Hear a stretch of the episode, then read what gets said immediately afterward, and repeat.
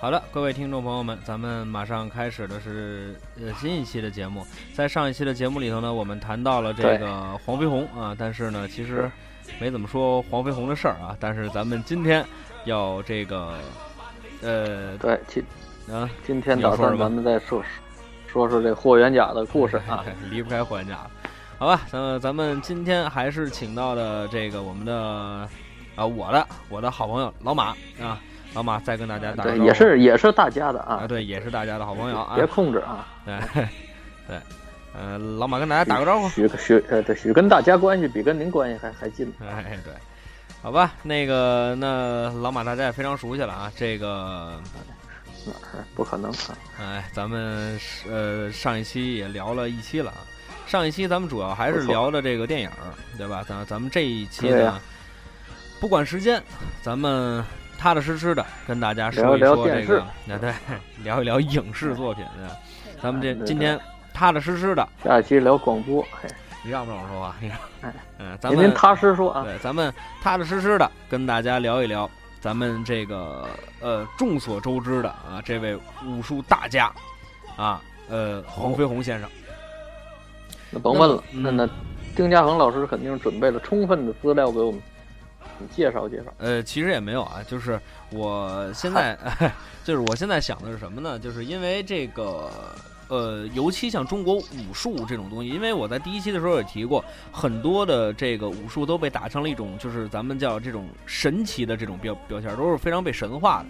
所以说，就算是咱们现在掌握，就是我现在手里拿到了这些资料，待会儿可以给大家慢慢的，呃，这个这个这个跟大家呃说啊。之后这个我现在手边掌握的这些资料，其实您现在听起来，呃，也是挺就是所谓挺神话的，就是也没有那么呃。就是也不就是也不太像事实那种感感觉，您您懂我说的什么意思吧？演绎的成分居多。哎，对对对对对，就是呃对，就是可能跟现实生活离得比较远。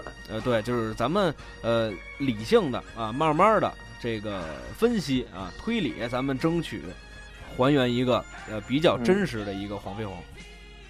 啊，就是相相对能耐不小啊，相对于这个其他的。呃，这个节节目咱们争取吧，对吧？尽咱们最大的努力嘛，对吧？这个也是咱们做这个节目的初衷嘛。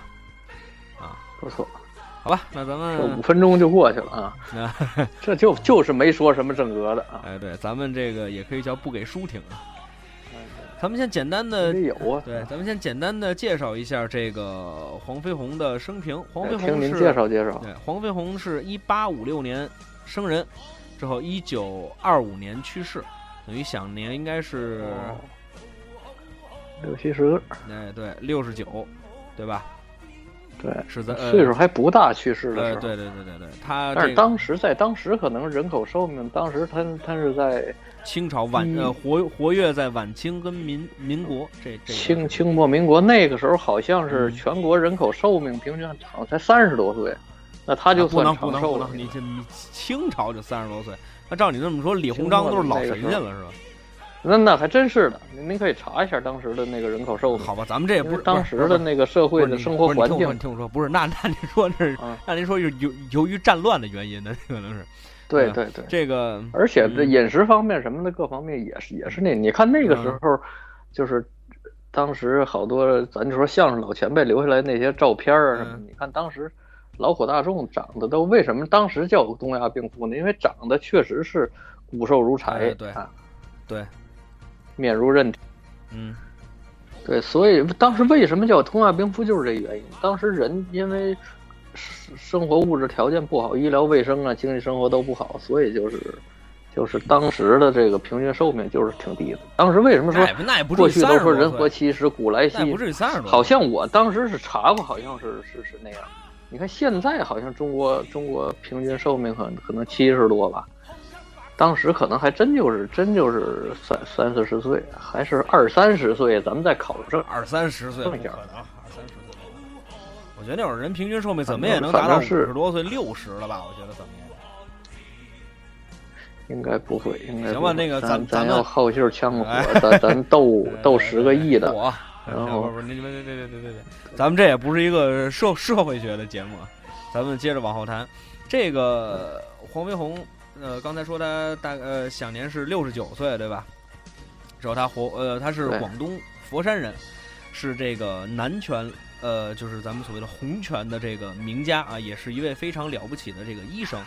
啊，这个各位现在可能就是在全国来讲啊，就是在某一个时间段，大家知道宝芝林这个名字，就是宝芝林的这个影响力可能要比同仁堂还大，就是宝芝林的这种知名度。但当时我们小时候在东北，是杜老林的这这这这这知名度更大。您说那是唐，您说的那是，对。哎，对然，后这个黄飞鸿这个人，他就是电影给宣呃，传的嘛。对对对对，但是宝芝林据说是呃确有其管，确确对，据说是确有其事。确有其事的一个地方。那个，但但是来说，这个黄飞鸿这个人呢，也是这个一生当中有很多很多的谜，呃，以至于说在呃有一有一个时期，很多的史学家都对到底有没有黄飞鸿这个人是产生疑问的，是对有没有这个人有质疑的。按说他离着不远呢，怎么还对有没有这人？首先来说，黄飞鸿生前没有那么多照片儿，哦，还真是就是他现在唯一的一张照片，就是大家上网上搜，就真实黄飞鸿的照片，只有那一张。那么那一张到底是不是黄飞鸿？其实谁也不好说。我我我觉得就是不太好说，那到底是不是黄飞鸿，对吧？因为咱们现在也知道，网络是一个非常、嗯非非常乱的，对吧？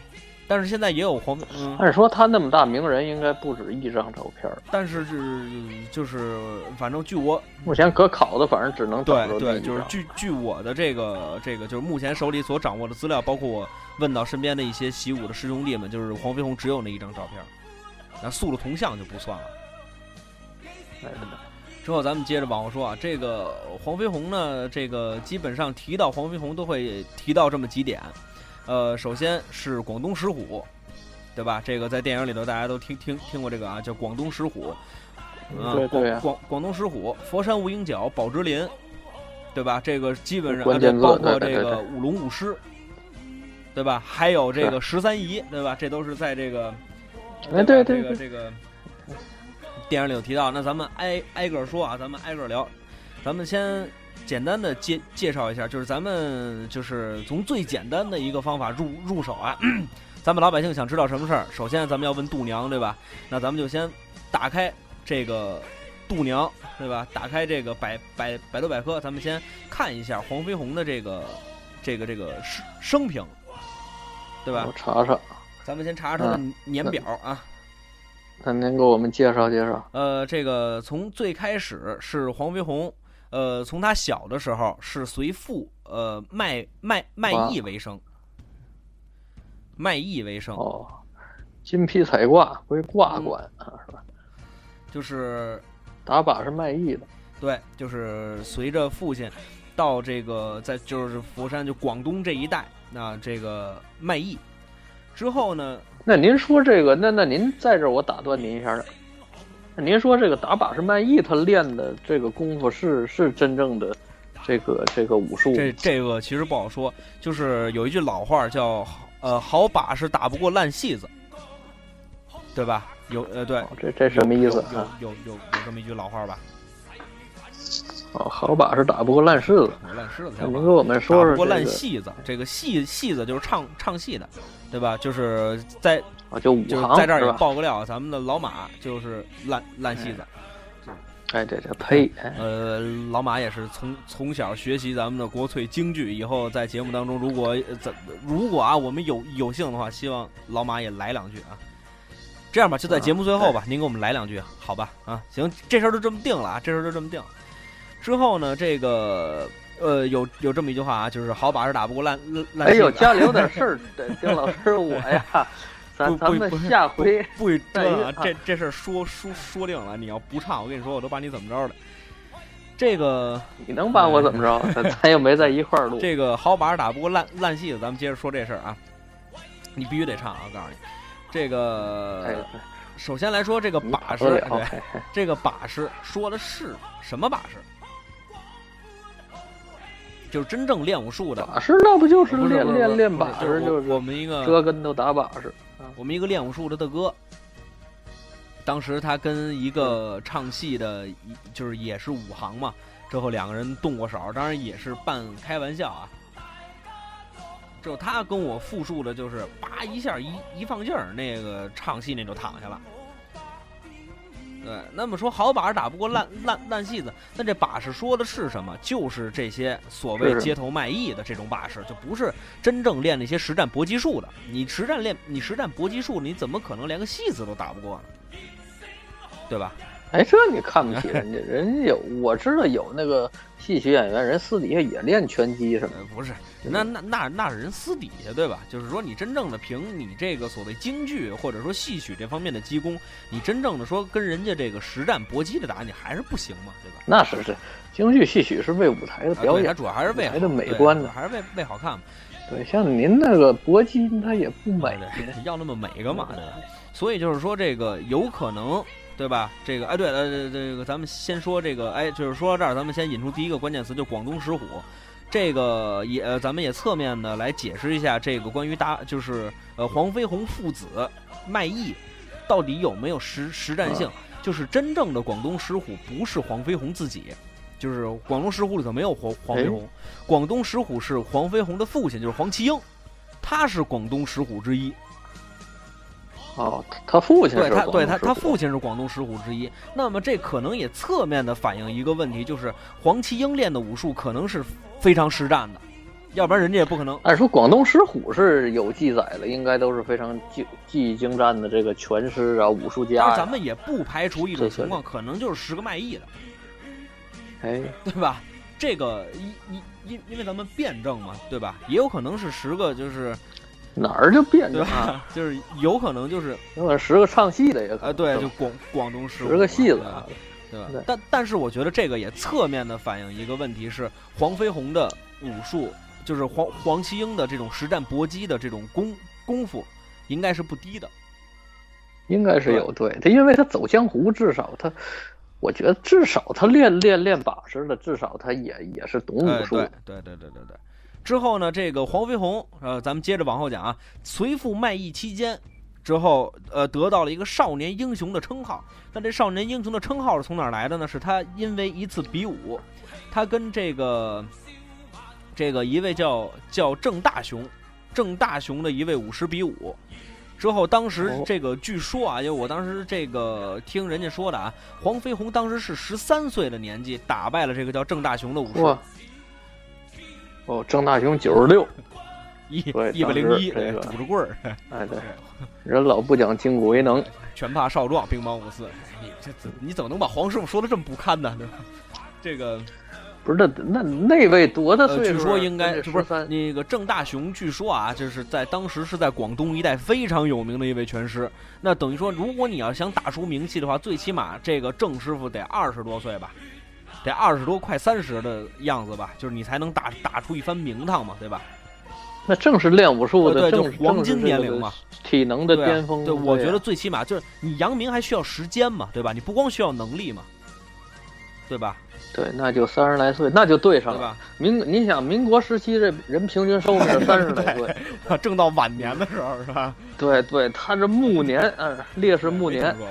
黄飞鸿虽然十十三四四岁，相当于咱们现在当二十出头儿 棒小伙子。对对对，这这这就对上了这就对上。之后这个所不是，我觉得你那三十多岁真是胡说八道，你你你你你你上网查查行不行？您那不是这这啊丁老师，您要是边上坐在电脑啊边上，可以比如说在百度上搜索一下这个咱们最后再搜觉得咱们最后再再搜好不好？咱们接着说啊。那那咱就斗斗十个亿了，先放着。啊那那我我我跟你说，如果说民民国年这个这个人均年龄平均年龄这个过过了三十岁的话，你可唱京剧啊！我告诉你了啊，我我把话哎，不是过了三十岁不行，你你刚才说五十，我说不到三，我说三十多，行，那不哎三十多哎不不到四十吧？那那咱们这只啊只要过了四十，你给大家唱一段怎么样？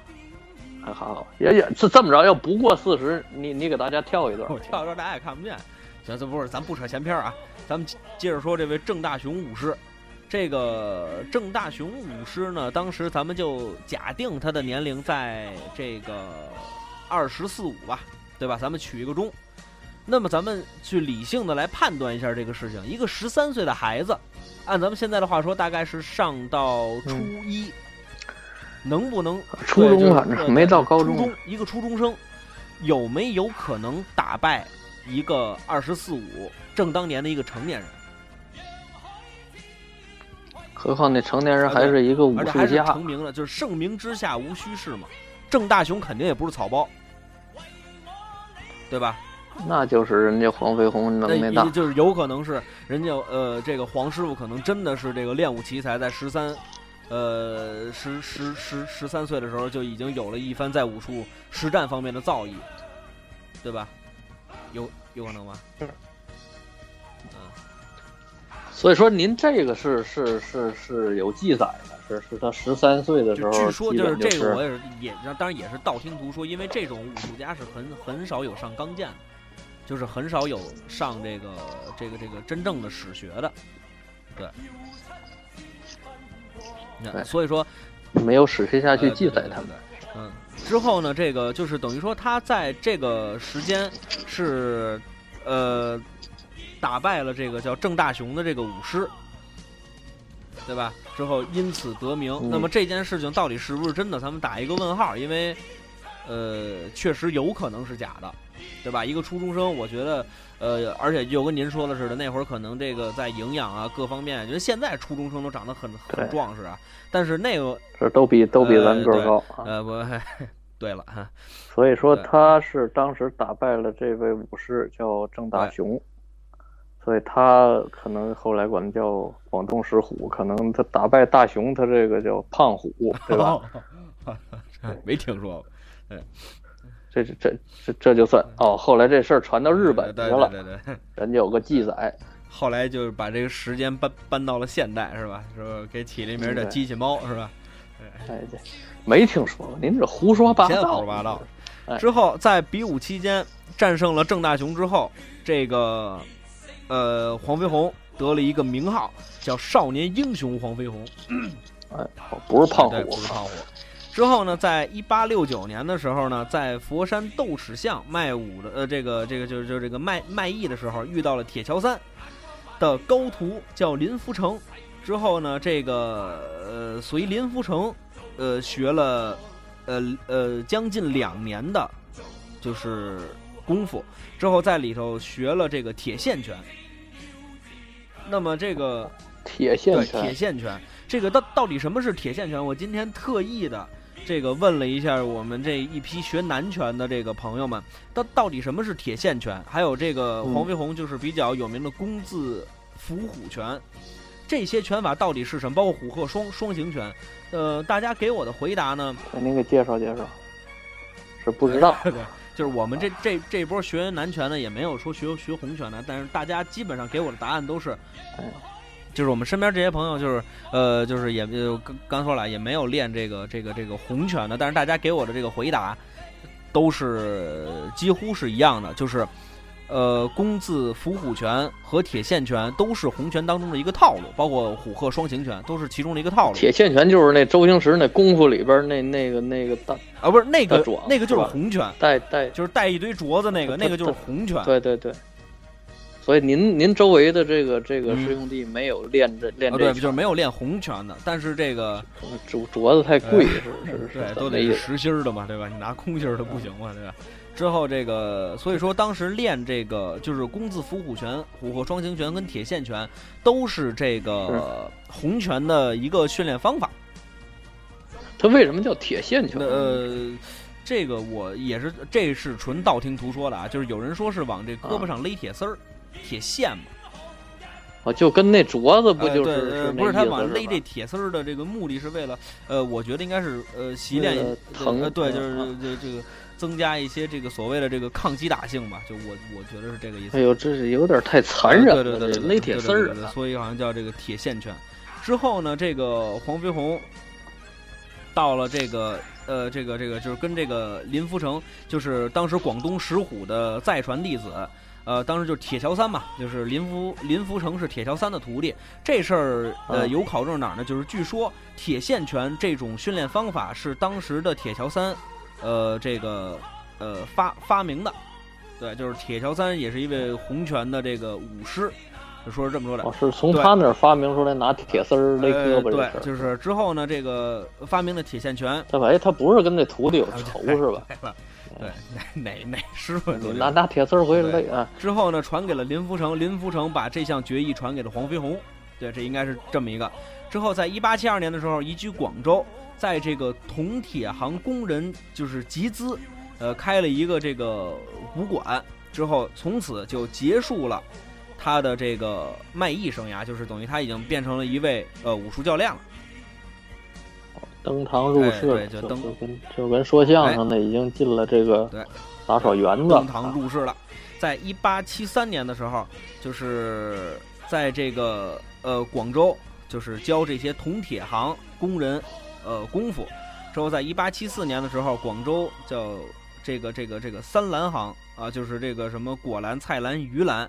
被聘为这个武术教练，就是也是在这种劳苦大众当中呢传播这个武术，啊，就是教教哦教授咱们这个这个这个劳动人民的总哎哎教头啊对对对对，教师爷。嗯对了，之后呢，这个在一八七五年的时候，哎，这个就是一个我认为比较神神话的事情了啊。他当时在这个一家当铺的时候呢，当时黄飞鸿在一家当铺夜夜宿，遇见了贼人打劫，一个人击退数十人，在当地一时传为佳话。哎，你这个咱们上咱们一人击退数，咱们上期节啊目也聊了，一个人到底能不能击退数是。数十人，打打一个问号，对吧？这个不是那当铺正好头天有人当了一门炮，当时推出去，哎，责人被吓跑了，是吧？嗯，对对，击击退啊，击是射击的击啊，之后呢，这个在之后当当时也是这个威名远播嘛，之后就是受邀到了这个石龙乡授徒啊，就是画画，就是在这个就是在一八八二年的时候受聘广东水师的武术教练，就等于说是走上仕途了。就是所谓咱们现在可能是军队的搏击教官，做辽官官呃了，呃对，这个这个这个，林宠啊，这这哎这意对对对对，思，有点解放军总教总教练哎，对，呃，还不是解解放军，是中国人民解放军海军陆战队搏击教练，就大概是这么一个意思。对，在一八八五年的时候，这大个概其这这种军衔啊，对。好嘞，呃之后，在一八八五年的时候，有一个提督叫吴全美聘黄飞鸿为军中的技击教练。对，就是哦，这当了官了，这就。哎对。之后呢，这个到一九一一年八月的时候呢，应这个刘永福，呃，在这个呃广东民团做总教练。那您说这民团到到底是广东民的就是就是民兵啊，就就是就是什么保险队啊，就可能是有点像那种操练的对，民兵，有点像那种乡勇那种意思是吧？嗯对对对，就是这种，呃对对对。保卫一方这安全。嗯，但是据我据我所知，这些民兵在当时就是清清末的时候，这这这些民兵可是这个打仗无能，扰民有术啊。这个这也分什么地方，这些民兵就就相当于是预备役那性质呗，必要的时候他就他就是是是不是这个这个这这直接就选入正规的军队了，有可能，如果如果要是有可能就是因为在好像我当时看过一些书籍里头也说过，好像在在在这个明呃清末民初的时候，这个有一些这些团练吧，就相当于当时就是所谓这些民民民兵，就是也被收编为正规军了嘛，对吧？好吧，咱们接着往后说，因为你在这个就曾国藩哎对对对啊，好啊，就是也就是说，在一八八六年的时候，就是等于他在吴全美手里干了一年之后，他父亲就去世了。呃，之后大概在一个月之后，他的老板吴全美也去世了。之后，黄飞鸿就辞去了这个军中击击教官的这个呃这个击击教练的这个职务。之后，在广州的嗯仁安街开设了跌打医馆宝芝林。等于说这宝芝林是他父亲去世之后才呃，开张营对对，就是等等等等于说呢，就是 这个就跟电影里边可能说对，的就会稍微就有点出入了，对吧？之后大概在一八七七年的时候，这个呃，这个这个谁啊？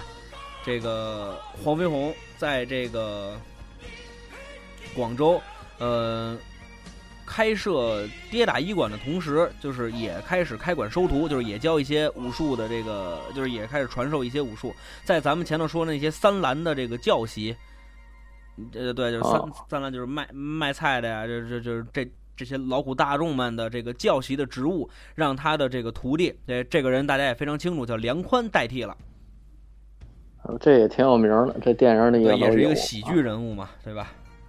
之后再他这几个徒弟都是喜剧人物呃，鬼脚七，而且其实鬼脚七也算一个喜剧人物，但是好像我听说的是梁宽、林世荣这些都是真有的，就是确有其人的。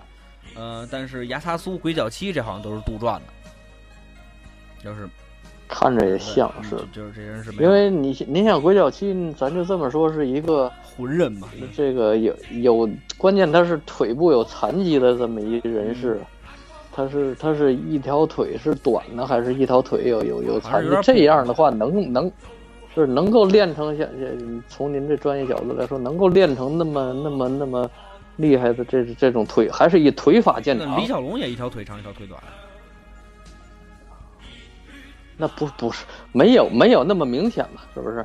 那个鬼脚七是一个残疾人嘛，相当于他他平时走道就是一拐一拐的。我觉得也不无可能。但是他真真撩起来，你看他跑的比马跑得快，能追，上那。您说的是以电电电影为那个，就是说，您练武术的时候有有有这样的你比马跑得快肯定不可能，毕竟人家四条腿嘛。对，那那至少他他这个他这个练的这个腿法的话，这这个肯定是跟正常人没有没有优势，对吧？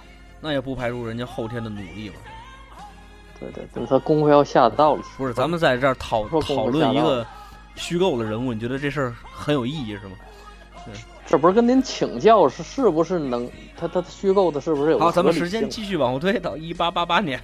对，这个黑过一年了黑旗军首领刘福勇赏识黄飞鸿武艺高强、医术精通，聘为军医官和福字军技击总教练，并赐以医艺精通的木匾。但是之前这可能这史实记载的就有点不连贯，他这医术是跟谁学的？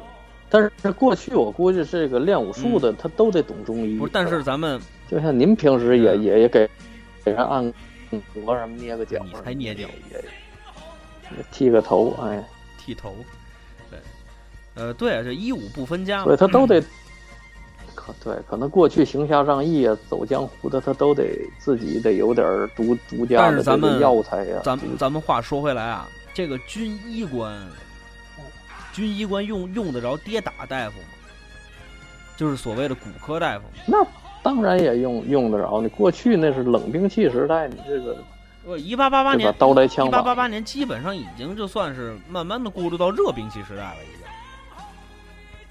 对，这还但是还是停留在的。您您像我我们我们国家当时还是停留在这个大多还是冷兵器的这个这个这个交战，他可可能看不起洋枪洋炮。嗯你看这个那那什么那《火烧圆明园》那个电影嘛，就是这是咱们还是靠骑马呀，拿拿砍刀冲锋，但八国联军是拿拿着火枪把咱们打的，所以他也好骑马呀，弓刀使马不见他那么练，他跌打这种事儿肯定是不少。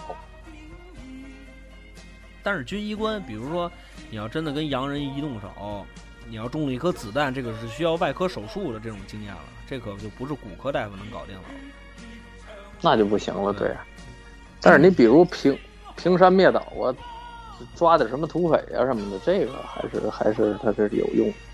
而且我估计他也不不光应该限于就是治跌打，他应该啊没有还没有没有也也会一没些人。有没有，就是按理说，就是首先来说，黄飞鸿从小卖艺的话，那证明他的家境其实并不是很好，就是可能他从小也没有，就是说真正的很系统的学过这个中医内科，可能。但是有也得有什么刀伤药啊什么啊，对黄飞鸿你，卖艺，嗯它主要是为了什么？卖艺它一般它都卖药，对吧？黄飞鸿确实，呃，就目前我手里掌握的资料来看，黄飞鸿应该是发明过一些药的，而且他还这个这个这个有过一些就是所谓解暑的这种药，所以说黄飞鸿也有可能学过这个，就比较系统的学过这个中医内科。人丹什么的，他发明的。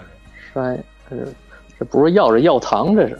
好，咱们接接着说啊，在一八九四年的时候呢，就是这是黄飞鸿呃在抗击倭这个日寇的时候啊，这个一八九四年呃刘永福率领军队赴台湾抗击日本侵略军，飞鸿随呃这个刘永福的这个呃九营福字军抵台驻守台南。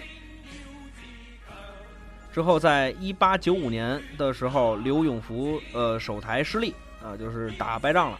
呃，黄飞鸿呢也随着返回到了这个这个这个广东。之后呢，自此之后行医不受武。哦，这光治病了。行医不受武之后，就是在门前也写上叫呃这个呃叫武艺功夫难以传授，千金不传，求师莫问，就是。自此之后，就不再这个教授武术的这个徒弟了。那肯定是遇上什么事儿了？为什么？对啊，就是肯定是里面有很多很多的这个故事嘛。可能是跟这日本人打过啊，感觉人家那个啊什么空手道啊什么的，哎，按说不至于他这么高的身手。对呀，好吧。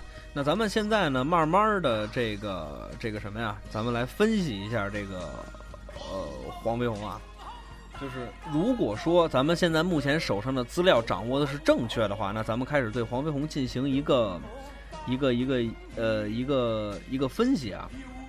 首先，咱们看这个黄飞鸿的履历表，这个黄飞鸿是当时在这个部队里头做过击击教练的。那所以说，侧面也反映了这个黄飞鸿应该是一个相当相当了不起的一位武术家。对，因为部队里边，他本身部队里边人家那功夫都是为了实战，为为了击击这种击倒对手，这种这种这种。之后呢，在好像是我忘了是什么时候了，就是出过一本书叫《黄飞鸿别传》。当时呢，就是这个是比较纪实性的一个小小说啊，就这本书里头也就是劝他是别转，润是吧？对，俩人吃饭你老转。之后呢，这个 我明白了，你这。之后呢，这个呃，《黄飞鸿别传》里头也提到了，这个黄飞鸿有一次在香港的时候打抱不平，说被三十多个地痞流氓围围攻，结果也是寡不敌众。哦，十级败阵回了城啊！所以说这个那结结那那都那他这身手应该说是全身而退，应该是不成问题。呃，我觉得也可能性可能也也不大，因为毕竟黄黄黄师傅也是一个人嘛，对吧？他毕竟不是神嘛。但是您比如双拳难敌四手似的，我我跟他打是打不过，但是你一定一旦功夫到这儿，比如有有这么点儿什么。几十个人，你要想跑的话，可能是应该是，应该是有。那不一定，你比如说我练我也，我也练了挺多年的了，但是我长长长长跑，该跑不动也是跑不动。但是你穿房越脊，你知道怎么跑？那那那那也跑，那也跑不了那个。好吧，之后咱们再接着说这个医馆这个事儿啊，因为这个我觉得医馆这个事儿，我有必要跟大家比较细的说一下。因为我还是开篇说了那句话，就是宝芝林在一段时间的知名度比同仁堂还高呢，对吧？那么说，就是我还是说，尤其你现在在南方，人也不知道。啊，对，但是大家都知道宝芝林，对吧？基基本上都是因为他他靠电影。那么说，黄飞鸿的医术到底有多高呢？就是我还是比较这个这个这个这个这个维维持我的这个看法，就是可能黄飞鸿就是呃。没有什么这个，呃，就是所谓的就是比较系统的学习过中医，这应该都是经验经验理论，可能是家家族有一些渊源。那咱们就先这，那咱们就先这么说，走江湖。咱们先这么说，黄飞鸿肯定没有就是电影里头医术那么高明，这个您得承认吧？对吧？在电影里头，黄飞鸿什么病都治得了。对吧？他肯定医术没有到那个份儿上，但是说一般的跌打、黑红伤，就是轻轻了呀，或者说怎么样？我觉得黄黄龙这方面肯定是没问题的。那应该是没问题，端个什么吊环什么的，这这应该是脱臼啊什哎，么，对这应该。都能治之。后接个骨啊什么的，这这这这割个肿瘤啊外，外外科了，就是，对吧？开颅啊，这 不把人脑袋弄得跟楼西瓜似的。所以说，就是黄飞鸿他当时有一个弟子，之后呢是这个进士，啊，不是眼睛不好啊，对，哦，他给治好了啊，还考考考考取了进士的功名啊。之后他曾经送给这个这个文化人文化人，曾经送给过黄飞鸿两句诗，叫“宝剑腾霄汉，枝花遍上林”。黄飞鸿从这个里头提了三个字儿“宝芝林”。之后据说这个他这个命名为宝芝林，应该是是这么来的。从这个他的徒弟这给他提的诗里边儿哎对摘出来。之后呢，这个黄飞鸿在这个跌打方面呢，就是这个这个这个这个，现在据说还有，就是宝芝林伤科跌打酒，这个据说是黄飞鸿发明出来的，但是也不排除可能是现代的这个医药啊，就是借了宝芝林一个名儿，是做一个宣传，有可能，有可能。对吧？嗯反正这种东西也擦不坏吧，对吧？舒筋活血的东西，哪怕喝二两呢，对吧？之后呢，嗯那也烧得慌啊。之后这个在呃之后咱们呃前几个基本上哎对，咱们先做一个小总结啊。黄飞鸿肯定是一个一流的武术家，要不然也不可能被军队这个聘为呃多次被军队聘为这个武术级级教练。对吧之后呢，黄飞鸿是一个非常好的骨科跌打大夫，但是不一定是一个非常高明的中医内科大夫，是啊。对吧？您您想说明什么问题呢？你别你别别着急，不是这不咱们就是做做一个总总结嘛，对吧？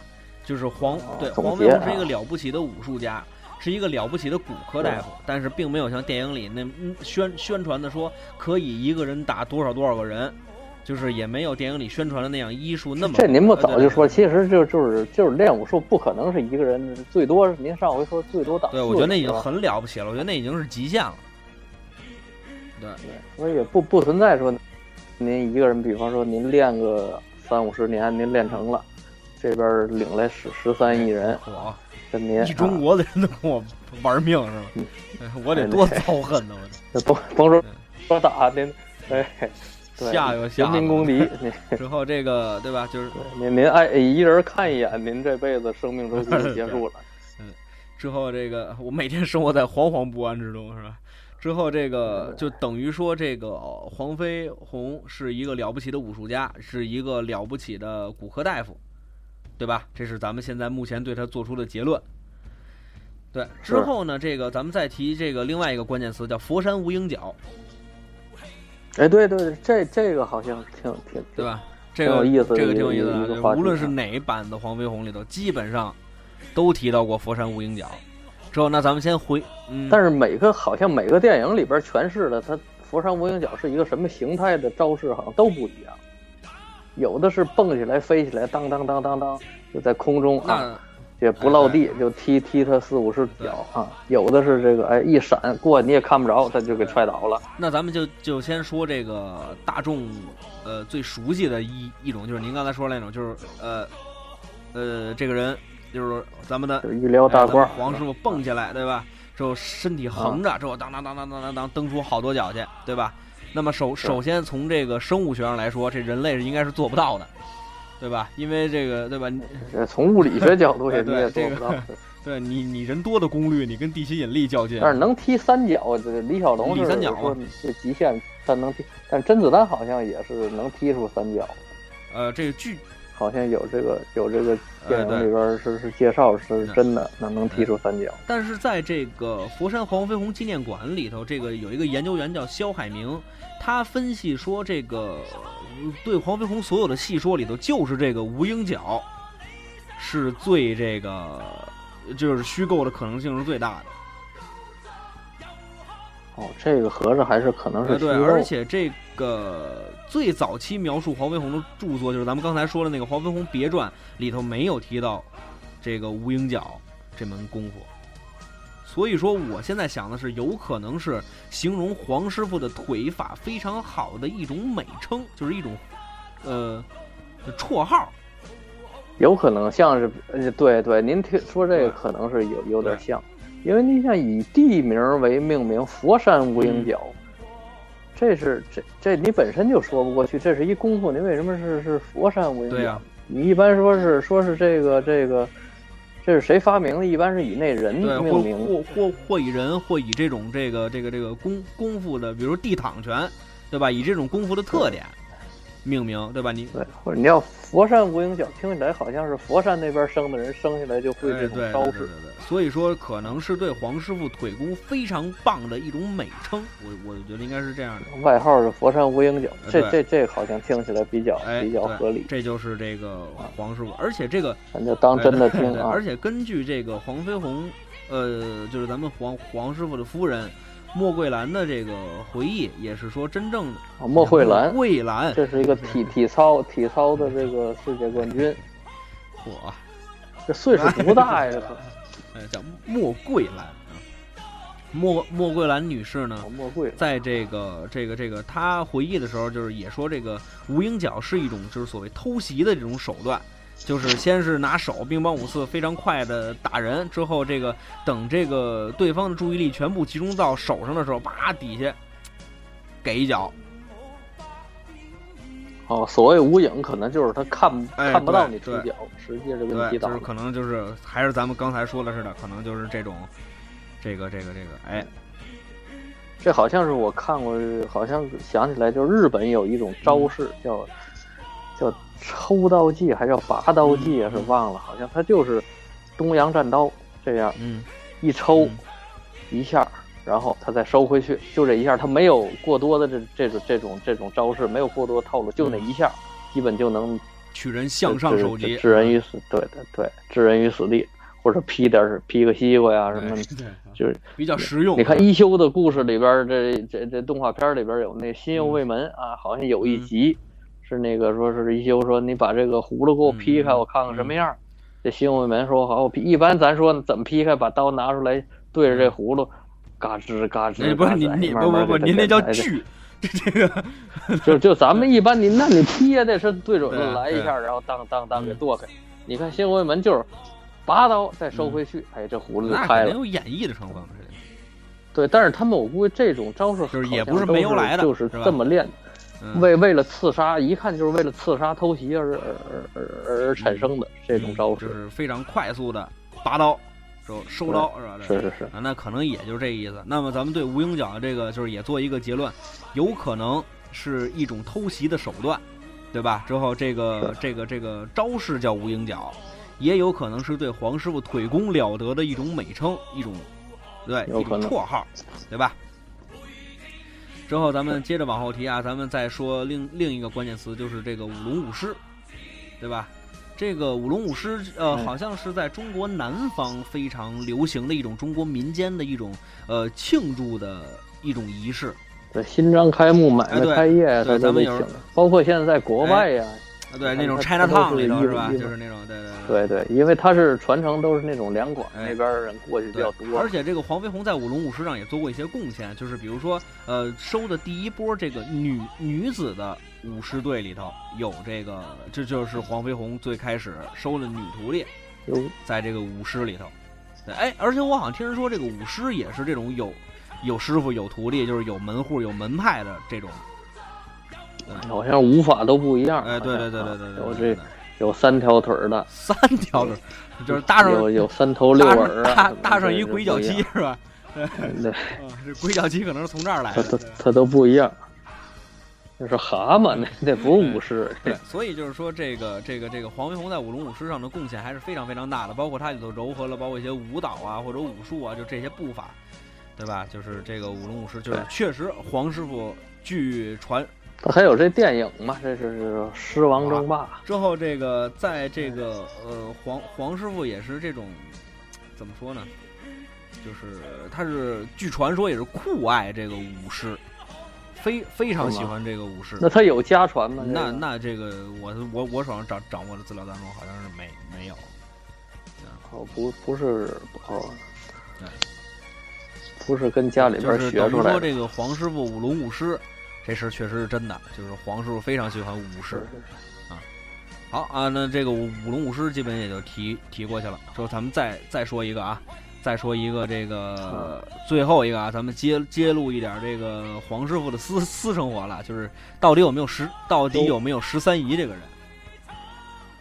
哦，就是他的这个这个感情生活是什么样感情？生活是什么样的？这个呃，首先来说，十三姨这个人是杜撰的啊，就是啊，对对，没有有十三姨这个人。那么黄师傅的感情生活到底是什么样的呢？嗯、这个呃，那就相对匮乏啊了。不不十三姨的话，黄黄黄师傅的这个这个这个感情生活还是比较丰富的啊。就是首先是黄师傅一共娶过三任正妻，一任妾室。对，就是嚯，各位，咱们都知道啊，就是中国古代，就是咱们老老说的一夫多多多妻制，就是咱们老老说古代的婚姻制是一夫多妻制，其实是不对的，叫一夫一妻多妾制，对吧？就你真正的正房妻子只能有一个，就其他再纳的叫妾，对吧？哦，之后这个，呃，黄师傅呢，但是黄师傅并没有这个咱们想象的那么就所谓的那么花啊，就是黄师傅还是比较这个这个这个专一的一个人，这个作风比较正派。作风还是比较正派的，因为这个黄师傅基本上以以就是也是这种以这个以德服人这种形形象出现的嘛。那他娶那么多不是，首先是首先他呃娶了第一个夫人之后，我记得啊，当时是好像不到一个月，这位这位夫人就去世了。对，哟还是个短命的夫就去世了之后，这个黄师傅，呃，之后就是过了几年之后，又续弦，又娶了一位妻子，之后又过世了。之后呢，哦又娶了一任妻子，又过世了，就等于连着娶了三任妻子，就是都是非常短命的，呃，就就就没有了。这是黄师傅命不好，还是他媳妇儿命不好？所以说，当时呃，黄师傅在广东一带吧，就是也留下了这个克妻的这个这个这个这个名名声。特别懂礼貌，特别客气，是吧？客气，克妻仪。啊就是命硬，命命硬克克媳妇，当然这种封建迷信的这种说法，就可能这也是一系列的巧合，对吧？就是一一系列的。当时信这个当时当时就比较信这个。之后这个黄师傅呢，呃，到后来的时候，就是黄师傅已经六十多岁的时候，在一次舞狮的过程当中，就是碰到了一位。呃，当时好像只有年年年年仅好像只有十九岁的一位姑娘，就是刚才咱们提到的黄师傅的最后一任，就是其实是妾，但是呢，这个就就就那也当那那为什么给人个妾的？不是黄黄叔不敢娶妻了呀，黄师傅已经不不不不敢娶这个妻了。这虽然是他忌讳这这这这个这个这命硬这事儿，他自己心里也也打鼓嘛，对吧？之后，这个黄师傅呢碰到了这位比他自己小很多的这位女性，就是咱们刚才提到的黄师傅的这个这个这个伴侣，就是他最最最最后的这位伴侣叫莫桂兰女士。莫桂兰女士是最后碰到他的。之后呢，这个呃莫桂兰女士据说也是一个武术世家，就是莫桂兰女士的这个功夫也是很高的。那是跟谁学的？就是好像是家传，对，好像对是家传之后呢，黄黄师傅当时这个，据他的这个后来的就是他的弟子们说啊，就黄师傅当时也在想说，呃，是不是因为这个这个姑娘功夫这么高，之后是不是就能抵住我这个命命硬？那实际上也也是俩人就白头偕老呃，了，也也没有白白头偕老嘛，就是黄师傅好像当时娶的时候已经六十多了嘛，就等于没没没过两年，黄师傅没了。这那那那是人家命硬啊，莫万万没想到 这娶了一比自己命硬的是吧？对，就是一克夫的，不是这这这这是闲班啊，这胡说八道，开玩笑。啊这个就是等于说这个，呃，莫桂兰女士是黄师傅的一任妾室，但是黄师傅对她的这个礼遇是完完全全按照正妻的这个标准去给这个莫格兰女对呀。就是，所以这个也侧面反映一个问题是，黄师傅这个人也是品德非常高尚的一位武术大家。人品是没有任何问题，人品肯定是可没有是命命运多舛哎对。对对对对对对对。所以说这个就是包括呢，这个呃，那那咱们说说到这儿了啊，咱们也提一句，这个莫桂兰女士，莫桂兰女士黄飞鸿到今天能有这么大的名气，跟莫桂兰小姐的努力是呃，当然咱们就讲是女女士了啊，就这位黄夫人的这位嗯呃这种努力是分不开的。当时黄师傅去世之后，这个呃莫桂兰女士呢，就是当时好像辗转也是到了香港，之后在香港开设了，应该就是类似于就是呃起名字好好像啊叫就是这种飞鸿国呃就是飞鸿国术馆，好像是当时他的徒弟这个林林世荣。就是咱们都知道，就卖猪肉那个啊，就是那个林世荣，猪肉猪肉蓉啊，之后，当时是他是任这个馆长，传授这个洪拳，就是这个这个这个，就包括就是说，嗯、最开始知道黄飞鸿的也是香港人嘛，就是香港人拍的电影，就是大陆人才知道，就是有这个这个这个这个这个这个这个黄黄对黄飞鸿的故事黄啊，黄师傅这么一个人嘛，对吧？就是等于说莫桂兰女士的这种不懈的努力下，让黄师傅成为了一个不光是在中国，就甚至于说在全球都非常知名的一位武术家。这跟莫桂兰女士的这种努力是绝对分不开的。看人这媳妇儿对，娶，再再看你，再看你那媳妇儿，对吧？你说晚上录录期节目都催，你说多能催了。别提你媳妇儿就我我媳妇儿不爱让我跟这坏人一块儿没说话对吧？之后，所以说这个黄师傅基本上，咱们通过这一系列的介绍，那么咱们给黄师傅一个就是咱们啊这个以小人之心度君子之腹的这么一个总结。黄师傅是一位了不起的武术家。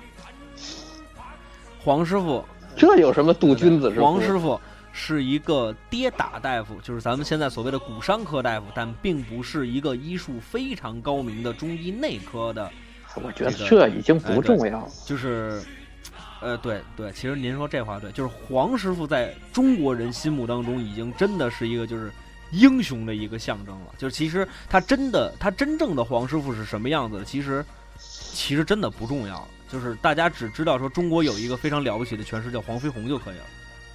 是是对，真的就是黄师傅，包括给这个每一代人啊，这个留下的这种，就是这种黄飞鸿精神，真的是非常值得这种发扬和传承。嗯促促进您您，要不您也练练红拳？呃，争取吧，我们也我们也看看这个铁丝儿勒胳膊，这是这就是能把您勒成什么样？这个，不过我也希望通过咱们这个节目，就是也有可能很多听众朋友们说，听完咱们这期节目之后，哎，也想去了解一下洪拳，对吧？那咱们也算为中国武术做做做一些贡献嘛，对吧？也算是你放心，不不能 啊！您您这节目收视率啊，咱这节目收视听率，收，听率。对，哎咱们也算收视率更低啊。也算是为这个也也算敬畏一下黄师傅的在天之灵啊。好吧，那么这期节目差不多就是这样了啊。之后在这个节目最后的时候呢，还是接着上一期的那个问题，咱们有一个好像叫小人物乐命的一位听众朋友问了一个关于这个少林寺到底有没有秘籍的这么一个事儿，哎，这是一个很有呃趣的话题，很很有趣的一个话题啊。但希望您作为专业人士给我们解答、嗯我认为没。有，哎嗨，那 再见。哎，我我认为没有，就是因为咱们所听到的说，呃，少少林寺的这些秘籍呢，首先咱们听到的叫这这，首先咱们想到的是《易筋经》，对吧？啊对，达摩老对，祖达摩老祖《易筋经易筋经》《洗髓经》，对吧？包括什么这个少林七十二绝技，这个咱们先从这个《易筋经》说起啊，就是都说是达摩老祖面壁啊，这这是大家都知道的一个故事，就达摩老祖面壁完了之后留下这么两两本书，一本书叫《易筋经》，一本书叫《洗髓经》。是但是更多的人说，这个包括咱们现在上网上去搜，也能搜到《易筋经》的这个这个这个这个习练方法。就是《易筋经》是一个能够就是就是有点那种以中医为基础理论的一种健身操，就有点像当时华佗创的那个五禽戏，五禽戏。啊，对，五寝戏，你这睡五遍，躺下五遍。对对。对，一夜五更背，这是。之后这个哎，就是差不多是这个意思，就是真正的说，呃，我还是按照第一期的那个那个意思，就是武术没有捷径，武术也没有秘籍，武术就是凭借好的老师和自更多的是自己的努力，让自己的这个体能达到一个巅峰的状态，之后能够在实战当中运用出来你自己的这个功夫。我觉得这个就是武术的全部秘秘籍。所以说他说的什么这个二一指禅呐、二指禅呐、三指禅呐，这都没有、是吧呃吧？二指禅是有的，就是就是拿两根手指头倒立就叫二指禅嘛，对吧？对，那那真真能练成那样。我因为原来是有法海灯法师说是说是嗯练成，但是呃，也有人说但是假的嘛。电影嗯对有人说是掉根绳子还是怎么着？之后这个就是拿绳子吊吊吊脖子上嘛，对吧？呃，吊脚吊吊脚脖子上嘛，对吧？之后这个嗯，那那脑溢血也给空出来了。嗯这这个我反正我听人说的是什么呀？就是这个呃，你要想练成，其实很简单，我也教大家一下啊。这个习练的过程就是就是嗯俯卧撑，对，俯卧，撑就是那谁都能做呀。你先拿手，就是整个手掌俯卧撑，叮当叮当叮当叮当叮当，一一口气儿，对吧？一分钟能做十万个，这是最低标准。那就再见，再不。是，就是就是你能达到一个这个俯卧撑比较高的水水平啊，就咣叽咣叽咣叽咣叽咣叽，你就一辈子我也做不了十万就你就。做做完之后呢，呃呃就不用手掌了，用这个五根手指头，叮咣叮咣叮咣叮咣叮咣开始做。之后呢，手指头用完了之后呢，就是呃用四根手指头，之后慢慢减减减减减减到一根手指头能做俯卧撑。叮咣叮咣叮咣，对，能用一一根手指头做。到一根手指头不叮咣了嘎嘣儿 嘎嘣嘎巴嘎巴嘎巴。那这个具体说能不能嘎巴这个？嘎巴哎呀！但是我见过，就是我见过正经的说二指禅就没有任何的这种防护，说什么吊吊根绳什么的都都没有，就是我见过这个。它是倒立倒立但是其实我觉得这种倒立吧，就是一方面我觉得还是表演的成分比较大。你这玩意儿你真实战，这种他练练成了，是是实战拿这点人，能一下把人点那你肯定是你的手指的硬度啊，包括什么乱七八糟，肯定是要高嘛。但是真的在实实实战里头，我觉得可能用处也不是很大吧。那可能是你要，反正让他戳上了也也够呛。反正我觉得，那这少林寺这硬功这些，对，所谓七十二绝技这种硬功，就是我觉得就是抗击打能力嘛，对吧？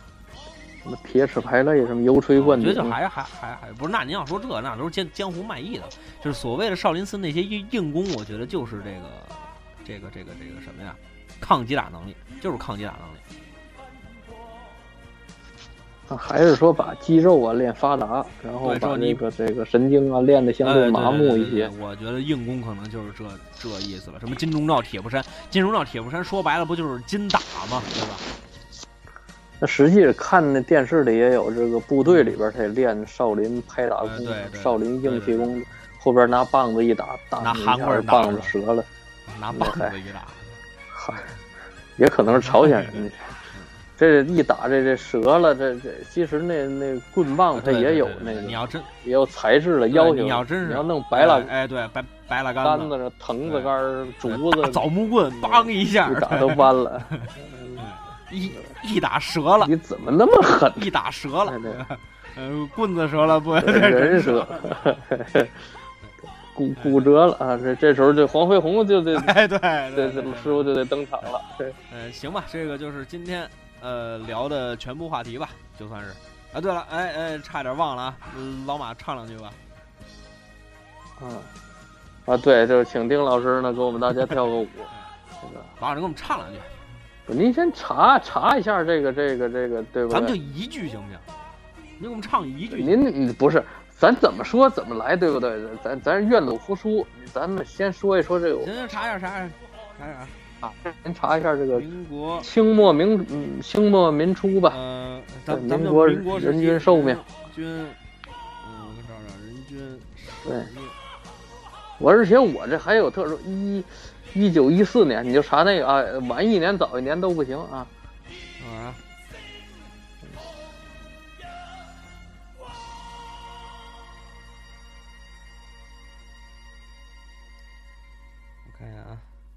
别着急啊，别着急啊，别着急啊，别着急啊。嗯，不是您，哎，您您看啊，这叫嗯，民国人民非正常死亡一万八，人均寿命三十五岁。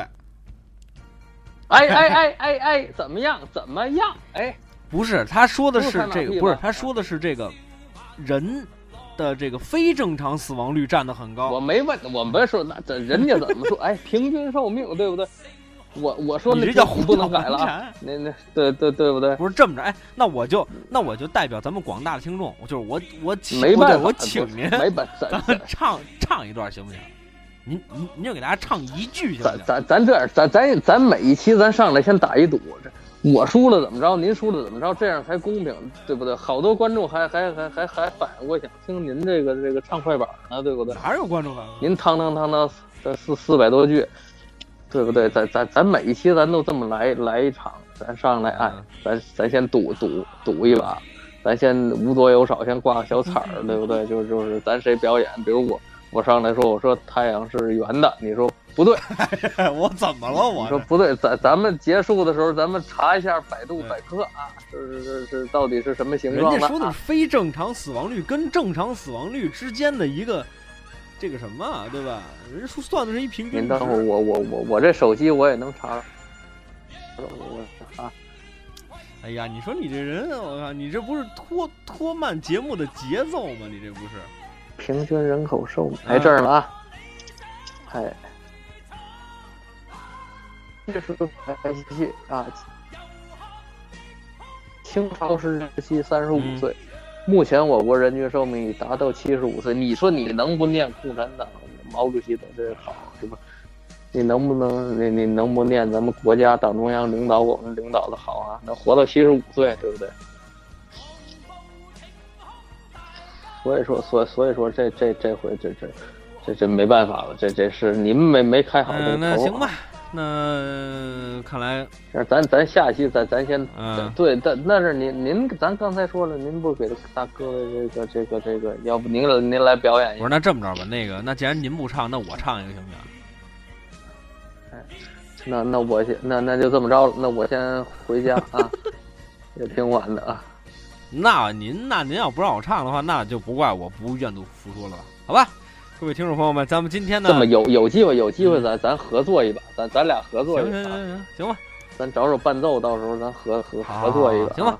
咱合作嗯合作一出三岔口啊，嗯，八的锤呀，对，嗯。呃，对，这对挑花车什么的都行啊。好吧，那咱们今天的节目就全部到这儿了啊！啊，对了，啊，提醒各位一下，咱们的这个大家那些事儿的这个官微已经呃注册了，之后以后大家想收听这个，就是想这个呃查看这个节目预告，或者说是在线收听节目的话呢，就是呃大家可以关注咱们的官方微博啊，叫“打架那些事儿”。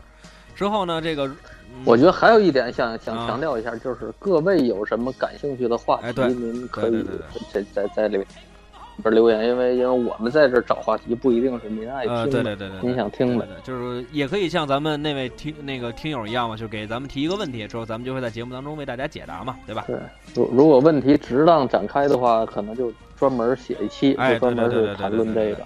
好吧，就是如果说您，嗯，比如说是丁丁老师唱戏哎啊，哎对，是是是是是什么样的啊？嗯，好吧，那我估计咱们这节目就离停播不远了啊。好吧，如果说您想在呃，就您想跟我们交流，想跟这个节目里面留言，或者说想看一下我们这个节目预告的话，请您关注新浪微博“大家那些事儿”。如果说您想收听我们的节目的话，请您下载荔枝 FM，关注“大家那些事儿”，好吧？那么今天这个多谢老马啊，咱们俩神侃了一个多小时啊，这个感也感容易啊！谢各位听众朋友们，那咱们下期再见哎还得劳驾您，啊！您给剪辑成四分钟啊我剪辑，成到时候四分钟，好吧？好吧，那咱们下期再见。再见。哎膽似鐵打，骨似精鋼，胸襟百千丈，眼光萬里長。